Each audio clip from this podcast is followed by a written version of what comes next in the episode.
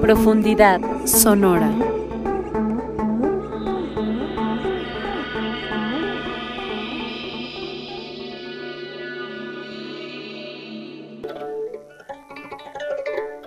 ¿Qué tal amigas y amigos que nos escuchan en un capítulo más de Profundidad Sonora, su programa sobre música, sobre mujeres, compositoras, géneros.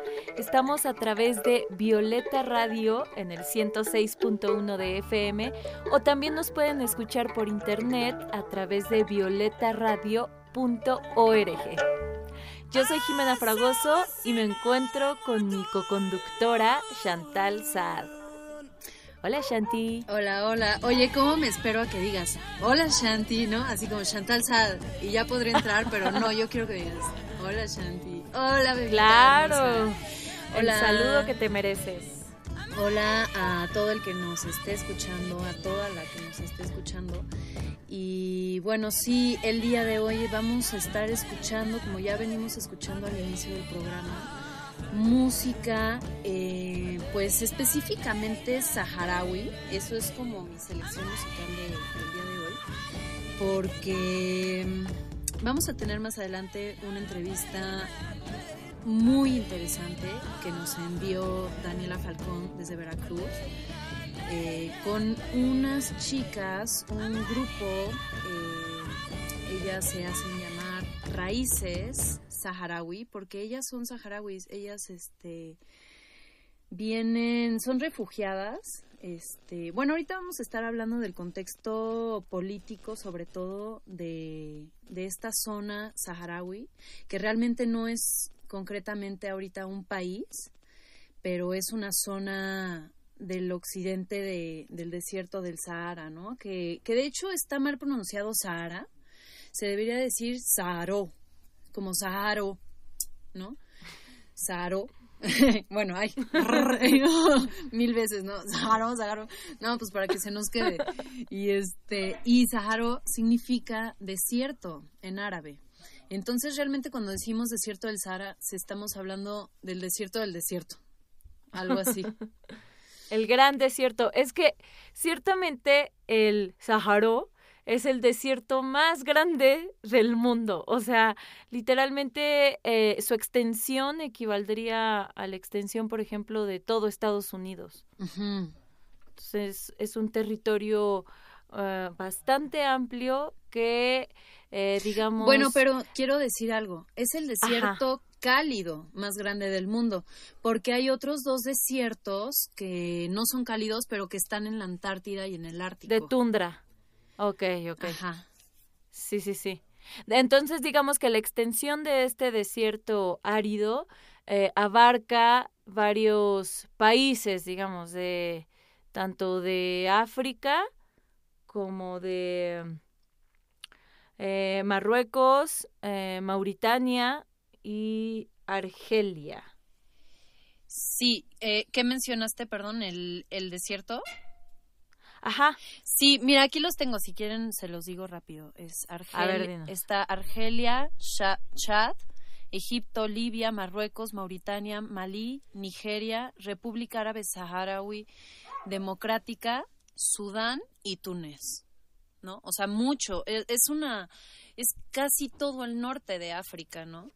Como que queda ahí una franjita que que ya no es tan desierto, pero más pegado hacia el Mediterráneo o hacia el mar este hacia el Atlántico, ¿cierto? Hacia el Atlántico. El norte de África, a orillas del Océano Atlántico y precisamente esta población del Sahara Occidental abarca parte de Marruecos, Argelia, Mauritania, los territorios liberados del Sahara Occidental y también podemos eh, considerar como territorios los campamentos eh, de refugiados que se encuentran principalmente en Argelia. Claro, y eh, hay, hay algo muy chistoso aquí que al investigar me enteré, la verdad no, no estaba enterada de esto. Pero, eh, por ejemplo, el Sahara Occidental es uno de los 17 territorios no autónomos bajo supervisión del Comité Especial de Descolonización de la ONU. O sea, topa esto, ¿no? Comité Especial de Descolonización de la ONU. O sea, está rarísimo. O sea, la ONU queriendo descolonizar, hmm, quién sabe.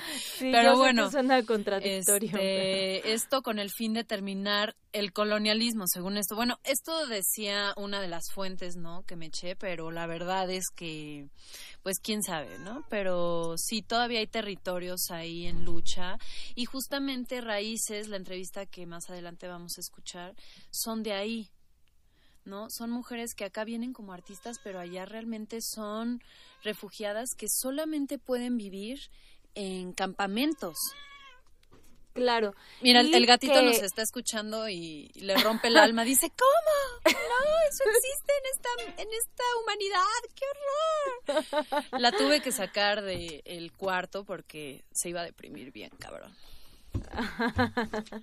Oye, también, o sea, también este, la, existe población saharaui que si bien no están ni en estos territorios, en estos países, también están en el resto del mundo.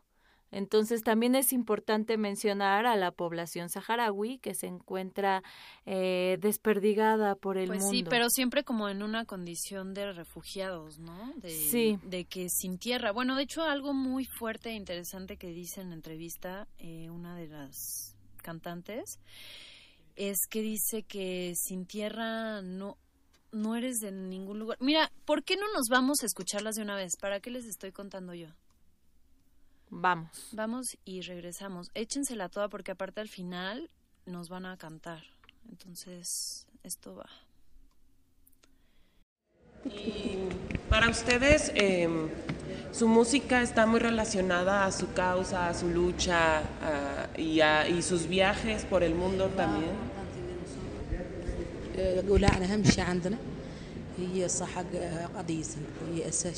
Para nosotros lo más importante es, es la lucha de nuestro pueblo. Y claro, nos dedicamos más a cantar por la causa que por otras canciones.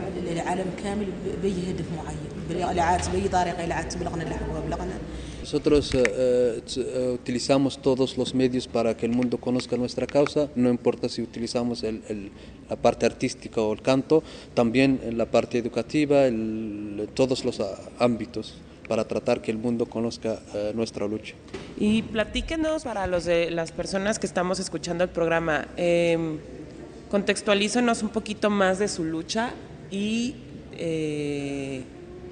¿Qué, ¿Qué, sucedió? O sea, ¿por qué luchan? Es para el programa, como para los que no saben de... باش نهاو الناس اللي اتصلت لنا في الراديو اللي اتصلتكم في الراديو ولأن ما عندنا راحة بال كاع ولا عندنا اطمئنان ما هو للجهاد وتحرير صحراءنا Es un país que está ocupado, está dividido por un muro, tenemos gente bajo la ocupación, población bajo la ocupación, tenemos la, la otra parte en los campamentos por donde provienen ellas y, y su, toda su mente y su concentración y, su, lucha, y su, su, tiempo es dedicado a la liberación y la independencia.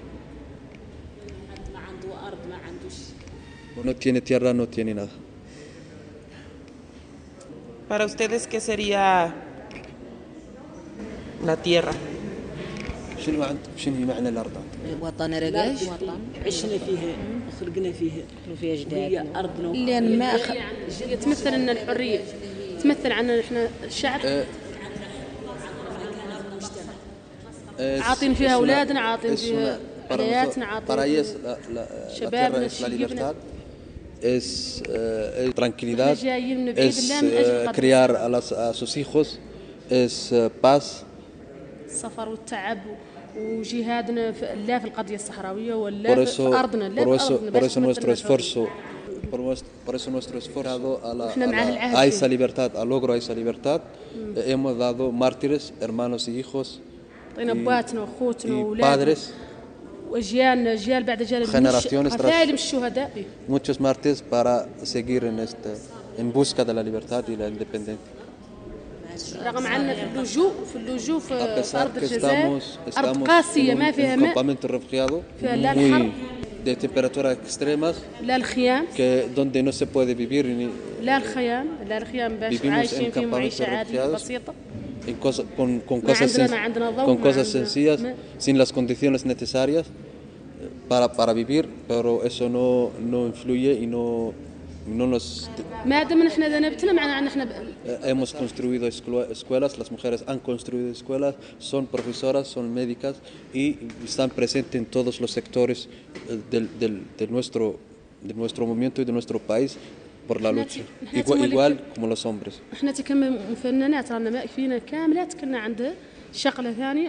A pesar que todos aquí los ves, nos ves como, como artistas, también tenemos otras tareas También tenemos otra tareas. Khadija dice que es uh, enfermera.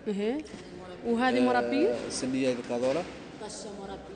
طشة que no está con nosotros también es, es educadora. شغلتين هذا من أجلاش تحرير أرضنا. Para eso nuestro sacrificio, aunque tengamos mucho trabajo, doble trabajo, es por los, por los objetivos por los cuales estamos luchando.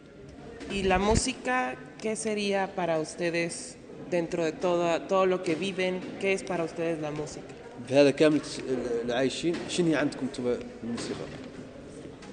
عندنا رساله عنها لا كيف كيف كيف المقاتل اللي يخبط Para nosotros la música es una, es, un, es una arma de lucha, igual que la, cualquier otra arma que puede aportar un militar. Mm. También nosotros luchamos con, con, con el verso y con la música. تخبط اللافذة قاع الميدان المعين مثلا خال اتجاه واحد معين وبالنسبة للأغنية منتشرة في العالم كامل اللي تلحق العالم كامل اللي تبتث فيه A pesar que el arma solo puede eh, dispararse a una dirección, mientras la cultura y el canto llega a todas las direcciones del mundo, todas las partes del mundo. Música, libertad. Música es libertad. Libertad para el pueblo. الحرية للشعب الصحراوي. إن شاء الله. إن شاء الله. Gracias. Muchas gracias por la entrevista, gracias por compartir. Y pues les mandamos, ah, pueden hacer un, poqui, un, un cantito así de 30 segundos o algo así. تقدروا ديروا شوار ولا اغنيه شوي 30 دقيقه 30 ثانيه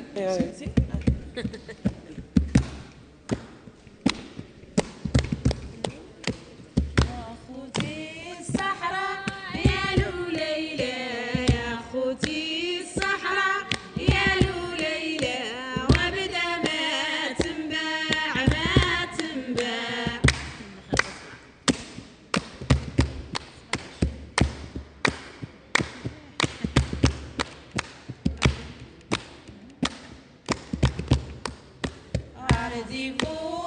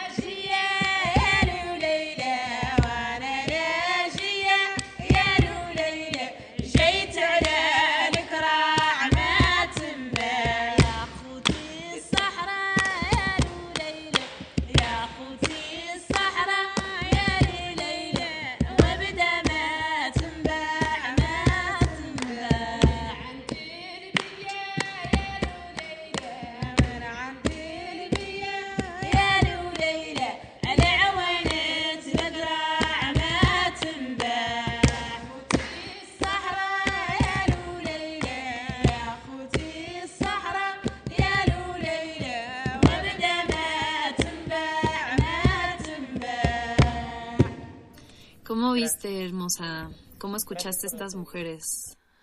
Híjole, qué importante es la música para el espíritu y para la subsistencia de todo nuestro, de nuestro ser, ¿no? O sea, nuestro propio corazón.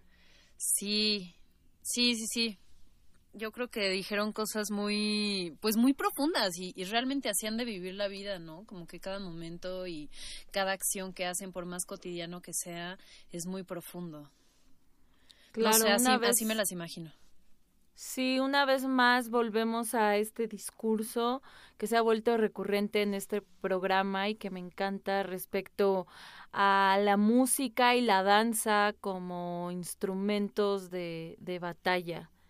Y bueno, estas, estas mujeres eh, que han vagado por el desierto, que además han llevado a cabo una actividad eh, fundamental que ha sido la cuestión de la desactivación de minas explosivas en el territorio. Eh, ellas han sido las que lo han llevado a cabo. Digamos que en esta sociedad este, saharaui, en esta comunidad, este sí se ve que las mujeres han tenido un papel muy importante pero más allá de en donde como lo tienen todas las sociedades, ¿no? Sino como que ellas están más mm, pues como más presentes en, decisiones importantes y en acciones ajá, eh, revolucionarias.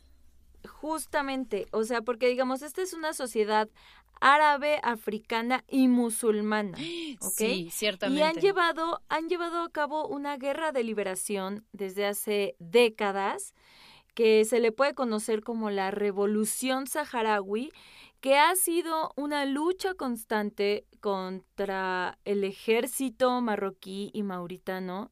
Entonces, bueno, en esta calidad de eh, de desplazados en este contexto bélico, digamos que hay una división muy clara de que los hombres van al frente de batalla, están ahí en las fronteras peleando la lucha armada y las mujeres son las que se han encargado de las bases o refugios, pero esta división no es del todo, o sea, no es tajante.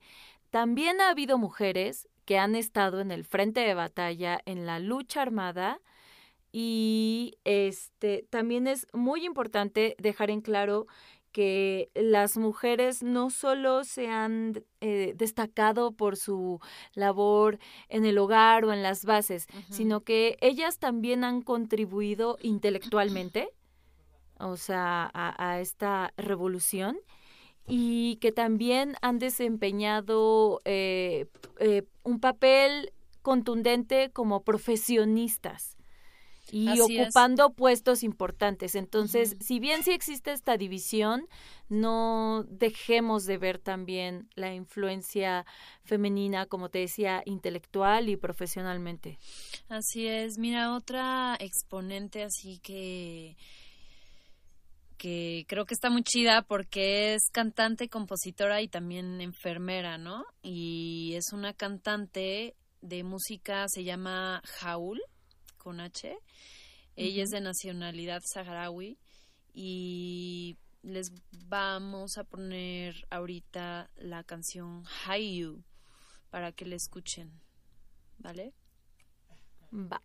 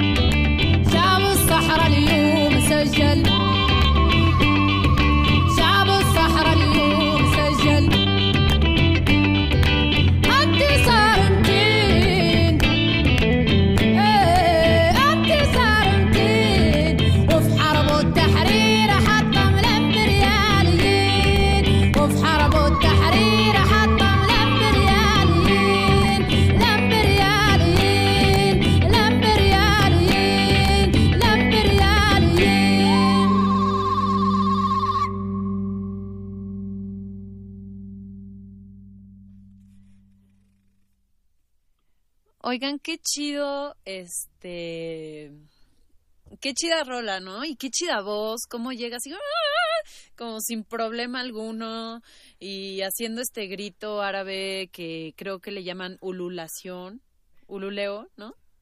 Sagruda en, en árabe. Qué chido. ¿Te encantó igual que a mí, Jimé? Sí, y aparte me encanta verte tan emocionada. Oye, este, les quiero contar. Sí. Eh, existe algo llamado la Unión Nacional de Mujeres Saharauis. Y digamos que, o sea, estaba escuchando el testimonio de, de estas mujeres y ellas cuentan que realmente dentro de su sociedad, a pesar de que a las sociedades árabes o islámicas eh, son consideradas ultramachistas, bueno, porque lo son, eh, en el contexto saharaui existe una relación más cordial entre hombres y mujeres. Si bien sí hay una división muy clara de ciertos trabajos, al parecer no existe un contexto tan violento ni represivo hacia las mujeres. Las mismas chicas de raíces lo, lo mencionaron, ¿no? Y no sé, así como que dije, wow, what, qué chido.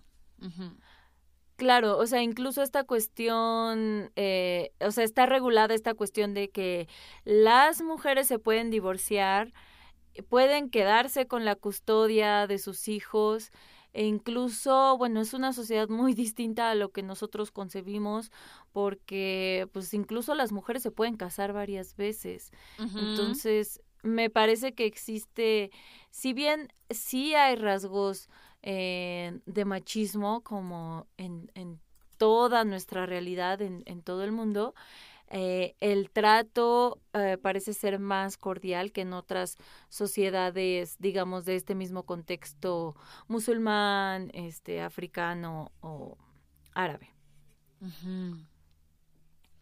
Totalmente. Oye, es que estaba investigando que hay un himno del Sahara Occidental, lo voy a poner aquí de, de fondito. este. Y pues yo les quisiera contar un poquito de de lo de cómo llegamos a lo que ahorita es África, ¿no? Este, bueno, en primera, como hablando más eh, en cuanto a su biodiversidad y a todos estos como paisajes eh, tan distintos que tiene en general el continente de África, ¿no? Pero en específico también el desierto del Sahara, o sea, como que dentro del mismo desierto hay diferentes como ecosistemas, se puede decir. Exactamente, sí, sí, sí. Este, espérame, es que estoy buscándote aquí la, el dato eh, que les quiero decir las diferentes ondas que hay. Ah, bueno, aquí está, ¿no? Eh, o sea, como ya sabemos, hay campos de dunas, que uno de los datos que más me sorprendió es que pueden llegar a medir 193 metros, o sea, de altura, ¿no? De pura arena, así. Y luego hay unos mares de arena que les llaman erg, en donde pues, te puedes ahí hundir. Eh, hay unos hamada, que son valles de roca, o sea, en medio de montañas, pero hay pura roca, así, pues como en donde uno puede caminar. Están las planicies de gravilla, los valles secos, que estos valles secos son como de piedra, pero tienen un poquito de harina encima. No sé si los han visto, seguramente sí, en paisajes así, como que también la arena eh, está como cortada, como si estuviera fracturado el suelo entonces son como estos, esta onda. Están los salares, que son de repente ahí agua en medio del desierto, como súper hermosa, pero súper salada. Y bueno, existen más ondas, ¿no? Eh, como las estructuras de Richard, que para quien quiera ahí buscarlas, son unas formas súper raras que se arman en la arena, o sea, se arman con diferentes colores. Y si lo ves desde, digamos, una toma, una fotografía satelital, se ven así como, pues la forma de una galaxia, haz de cuenta, ¿no? Así como, wow. pues no sé, sí, cosas ahí súper hermosas. que afortunadamente no ha podido tocar el, el, hombre, porque pues muchos no han podido cruzar el desierto del Sahara en, en, en la historia, ¿no? Y yo analizando un poquito como que siento que, por ejemplo, los las tribus, bueno, que en general, por cierto, no hemos mencionado que en África era y seguramente aún es mucho en su núcleo, este, pues son es formado, está conformado por tribus. Como que no eran estos países, obviamente, que ya después colonizaron, ¿no? Eh, pero bueno, quiero decir principalmente los que lo colonizaron, los quiero acusar con el mundo. Francia, Gran Bretaña, Alemania, Portugal, España, Italia y Bélgica. Bueno, entonces, este, antes eran puras tribus y siento que en el sur de África aún eh, hay tribus pues que no han estado tanto en contacto con Occidente, ¿no? O con el norte de, del mismo continente, pero mucho yo siento que ha de ser porque estas eh, otras naciones no estuvieron tan eh, interesadas en cruzar el Sahara, ¿sabes? O bueno, ya en últimas todo el mar como para ir a occidentalizar tanto estas tribus. Claro. Escuchaba relatos de un, un viajero del desierto del Sahara y decía justamente que todos, o sea, teníamos como esa, ese cliché del desierto como una sola unidad eh, de dunas y que justamente como mencionabas tú, más bien se compone de distintas zonas, distintos ecosistemas. Él contaba de, de la arena negra, mm. de, de los oasis, como pueden ser eh, chiquititos como generalmente los imaginamos o pueden ser hectáreas de de este pues de cierta boscosidad o sea en cuanto a vegetación y agua y como sí es es muy dura eh, eh, la vida en ese contexto desértico o sea por algo las vestimentas que suelen llevar que cubren toda la piel porque el sol puede eh, llegarte a quemar solamente por, o sea, por el contacto directo, por la exposición, pues. Y también eh, platicaba este señor cómo la gente eh, luego a una edad muy temprana ya desarrolló problemas muy fuertes en los ojos, por ejemplo, por precisamente esta, la arena, pues, que vuela. Arena y sol súper intenso. Arena y sol. Entonces, eh, cuestiones como la sombra, como los recursos, como el agua, eh, la comida. Oye, de ahí, por ejemplo, el quejel, ¿no? Como este delineador que se pone en, la parte de abajo como para un poco hacerla de sombrilla. Claro. Y también las vestimentas, ¿no? El, el por qué se cubren completamente el cuerpo. Oye, sí, vestimentas que hasta te cubren la cara. Claro, y también, o sea, con, con cruzado en la boca y cubriendo la nariz también para no respirar tanta arena. Sí, sí, sí. Entonces, pues imagínate las, las condiciones adversas a las a las que se ven enfrentados este por ejemplo estos pueblos nómadas como los saharauis totalmente. Que bueno les voy a dar otros datos aquí eh, que los refugiados saharauis llevan 45 años en situación de desplazamiento.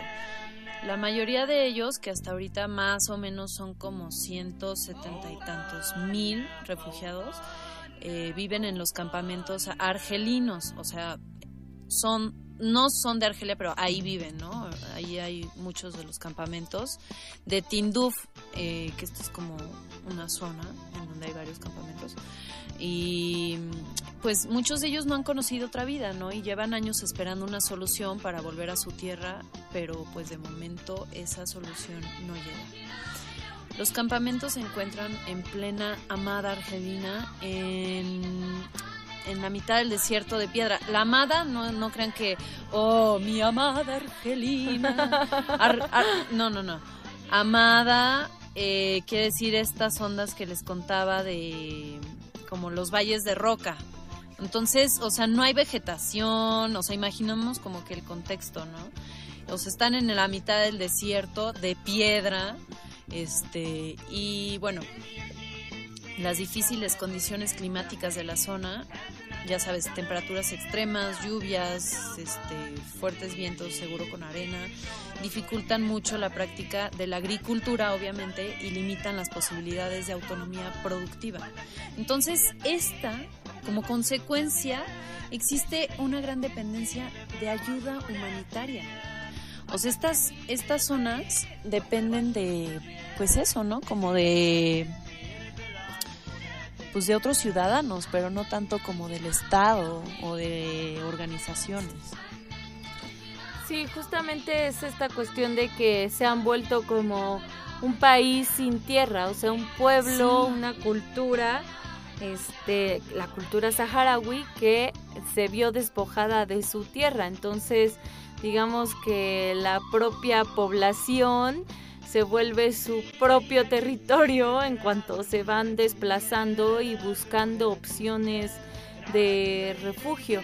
Y por eso es tan interesante eh, el que hayan llegado estos hombres y mujeres que, bueno, eh, las, las compañeras del colectivo Raíces son mujeres, músicas, instrumentistas, pero que también vienen acompañadas de hombres también instrumentistas. Este, y cómo llegan a, acá, que no, no sé si sigan en Jalapa, donde, donde estuvieron un rato, eh, justamente haciendo eventos, conversatorios, este no sé si sigan ahí, pero es súper interesante ver las fotos de estas mujeres en el río. Ah, porque también este, está esta cuestión de que se les llamaba eh, como el, pueblo de las nubes, la gente de las nubes, porque siempre iban, digamos que su, su deambular por el desierto iba de acuerdo a la búsqueda de el recurso más vital que es el agua. Entonces digamos que su camino eh, se veía marcado por la búsqueda de este recurso. Entonces pues es hermoso ver las fotografías de estas mujeres disfrutando del, del bosque eh, de, de, Veracruz, ¿no? Que son unas cascadas increíbles y mucha, mucha, mucha agua. Que hay una de las anfitrionas que las recibió y las acogió, pues fue Daniela Falcón, este, Bravo, bravo, Dani. Oigan, tengo más datos interesantes, pero no sé si quieran que se los dé o que nos vayamos a escuchar este, alguna última rolita y ya regresamos con los últimos datos. Puede ser, ¿no? Sí, pues vamos a rolita y regresamos con los datos. Órale. Vamos a escuchar algo más moderno, pero pues también es de una mujer de Saida Charaf. Eh, pues que está haciendo música, ella también es sarawi, pero está haciendo música como más moderna. Entonces, pues no sé. Aquí como en todos lados hay muchos gustos, entonces para a ver si a alguien le gusta esto, vamos a escucharlo. Es diferente a lo que venimos escuchando, pero también es sarawi.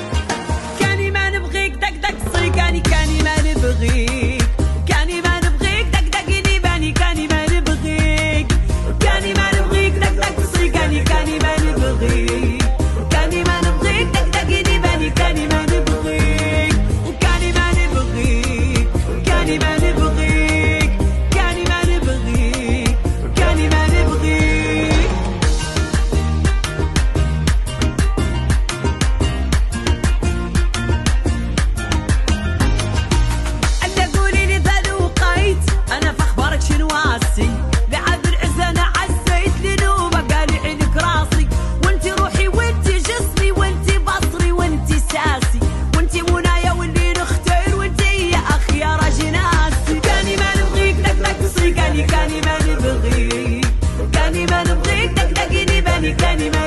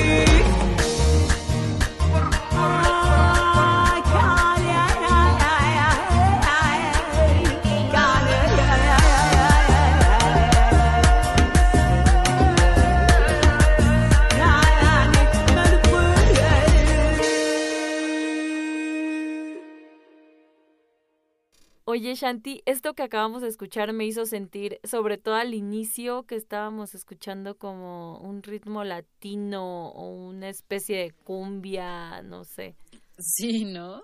Está chistoso porque, pues sí, ha de ser una onda más como del marketing, ¿no? Como que tienen ya ciertas bases y ritmos y ondas. Pues les digo, es que era, eh, les dije que era algo mucho más contemporáneo por no decir ya casi pop, ¿no? pero, pero bueno, es una mujer saharaui, está interesante saber que también alguien como ella está haciendo algo así, ¿no? Claro. Oye, y sobre el, el, el idioma, porque estaba escuchando testimonios de mujeres saharauis, que algunas hablaban eh, perfectamente el español, porque al parecer eh, en los campos argelinos, en las bases, en los refugios, les enseñan español. Órale, sí. Eh, obviamente también hablan pues lengua árabe. Árabe, este, ajá. ajá. Pero también fue muy interesante para mí verlas hablando español de forma muy fluida. Órale, sí. Pues qué bueno, ¿no? Que haya alguien, por ejemplo, para que haya buenas intérpretes y para que se mantenga ahí como eso. Ahí de primera mano. Está chido. Claro. Oigan, pues miren, chequen esto. La Agencia de la ONU para los Refugiados, o sea, que se llama la ACNUR, desde el año 2008, o sea, desde hace 13 años, ha concedido 164 becas a alumnos saharauis para que puedan estudiar. O sea, nada. o sea, güey, para lo que ganan, les han dado 164 becas en 13 años. Híjole. Han de ser mínimo de 164, deberían de ser al año, carnal, ¿no? Sí. No mames, pero bueno, ellos muy orgullosos así en un este artículo ponen la historia. Ay, no, perdón, es que no manches, o sea, neta, me río como de nervios y así como de incredibilidad. De, no, o sea, no, es, es, estoy incrédula, ¿no? O sea, eh, que Tate es un joven de 31 años, saharaui, que accedió a la Universidad de Argel para estudiar energías renovables. Cuando terminó la carrera y el máster, Tate regresó a los campamentos de refugiados y construyó el refugio con botellas de plástico rellenas de arena, Claro. este, porque resisten mucho al calor y a las tormentas del desierto. Entonces le llamaban así de que el loco del desierto eh, al chico, pero pues lo logró, ¿no? Y cuando ACNUR concedió su proyecto, le becó de nuevo para que pudiera construir 25 refugios más como ese en los campos de, Tinduf. O sea, eso estuvo chido, ¿no? Pero es que la verdad yo creo que es así como darte a tole con el dedo. Porque si quisieran realmente ya los hubieran liberado, les darían, eh, pues, no sé, como que lo que necesitan para ser pues autónomos, o sea que no es que no puedan, ¿no? O sea, ya, ya están ellos muy son muy sabios, creo que los saharauis y ay, no sé, se merecen la libertad. claro, o sea, es muy triste, es muy triste cómo todas estas cuestiones geopolíticas y de ambición de los territorios y los recursos, pues tengan en esta situación a un pueblo entero y que no puedan llevar a cabo su autonomía y su sí, solo cultura solo dicen que están haciendo algo, ¿sabes? O sea, ¿qué hicieron sobre los mismos campos que ya existían? Eh, los reconstruyeron con botellas de arena. Oh, wow. O sea, ¿sabes? Es como, güey, neta, esto es todo lo que puedes hacer. O sea, no digo del chavo, o sea, sí está muy chingón lo que logró, porque puede ser un gran arquitecto, pero lo podrían apoyar más, ¿sabes? Como que les podrían dar aún más infraestructura, o sea, no es como que vivan muy bien, tienen, como decían las chicas de raíces, así lo justo para sobrevivir, ¿no? Cada día, y es como...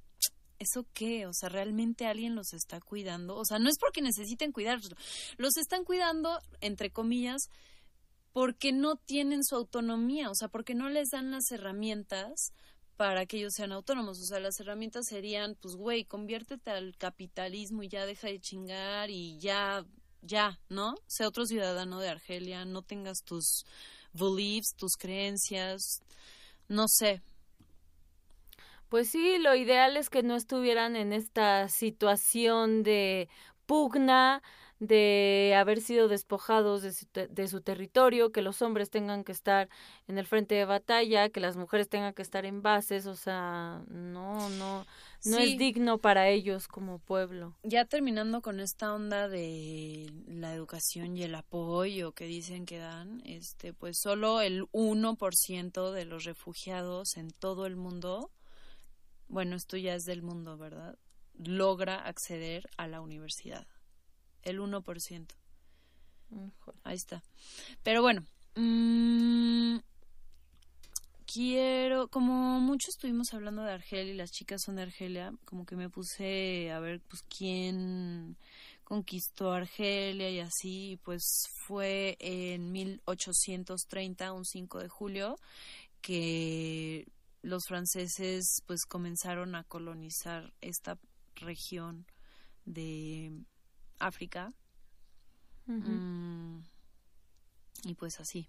Perdón, ya, ya todo enojada, todo dando puros datos así como de que para dejar al público así preocupado.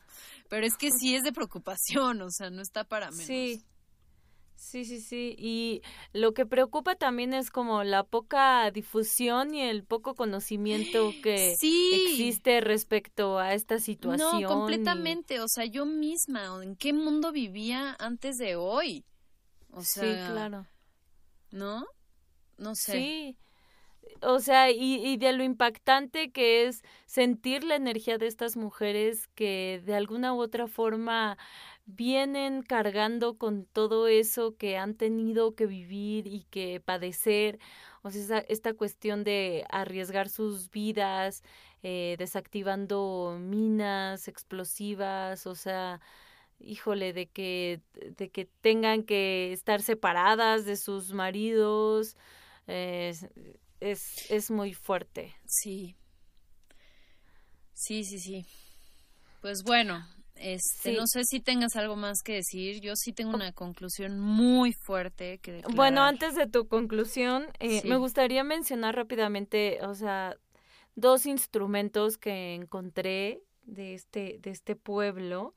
Eh, uno es el tidinit, que es de origen mauritano y es un laúd de cuatro cuerdas, ¿no? Como una, una guitarrita, un violín, algo así un instrumento de cuerda. Y está el tbal, que no sé cómo pronunciarlo, pero digamos que es el tambor tradicional. Ok. Ajá, y, y bueno, eh, la voz también se puede considerar un instrumento. Y pues mucho el cuerpo, ¿no? O sea, más allá de la voz. Claro. Como las chicas de raíces. Es correcto. Qué chingón haberlas conocido. Digo, yo no las conocí, pero que alguien, o sea, quien sea que las haya conocido, qué chingón. Sí, o sea, nosotras no en persona, pero digamos, Daniela es la que tuvo la oportunidad de, de recibirlas, este, de, de llevar a cabo estos eventos, estos conversatorios y de entrevistarlas específicamente para este programa. Entonces, pues también eh, le mandamos un saludo a Daniela y agradecemos mucho su labor. Así es. verdad aporta muchísimo a este programa. Sí. Ah, tengo unos datos que no me gustaría dejar aquí. Em, hay dos discográficas que han lanzado, digamos, este, compilaciones o discos. Por ejemplo, uno es un sello discográfico español que se llama Nube Negra y ellos desde 1998 pues se han dedicado a, a difundir y a publicar eh, compilaciones de, de, música saharaui y por ejemplo tienen un, un, un título llamado La música del Sahara Occidental eh, y hay otra discográfica estadounidense que se llama Rounder Records y ellos en el 2000, por ejemplo, sacan un disco compilatorio llamado Noches Estrelladas en el Sahara Occidental. Y bueno, por último mencionar rápidamente a dos exponentes. Una es Mariem Hassan, que por ejemplo en el 2005... Sí, es la que escuchamos. Lanza, en el 2005 lanza el álbum Deseos eh, justamente producido por Nube Negra. Y otra sería, por ejemplo, Asisa Brahim, exponentes de la música saharaui. Sí. Oigan, antes de irnos ya al final, ahorita que nos despidamos a escuchar una última pieza, pues quiero eh, repetir algo que dijo una de las intérpretes de Raíces que se me hizo así de no mames, o sea, le dio al punto este y ella menciona que la música es un arma tan poderosa como el arma de un militar. Solo que el arma de un militar llega solamente a una dirección pero el canto y la cultura, por ejemplo, pues llegan a todas las direcciones, ¿no? A donde se puedan ser recibidas, donde puedan ser recibidas. O sea, entonces eso está como muy cabrón y a todas las direcciones del mundo, ¿no? Es así como claro. muy fuerte. La música es un arma tan poderosa como la de un militar, pero llega a todas las direcciones. Genial. Y aparte, la música construye y pues las armas destruyen y matan, ¿no? Y, y la música da vida y construye. Ay, amigos, espero que les haya llegado el mensaje y que les guste lo siguiente que vamos a escuchar. Les mando saludos. Adiós, Jimé. A ti también te mando saludos. Adiós, Shanti. Adiós, Radio Escuchas. Saludo espacial y especial. Adiós. Adiós.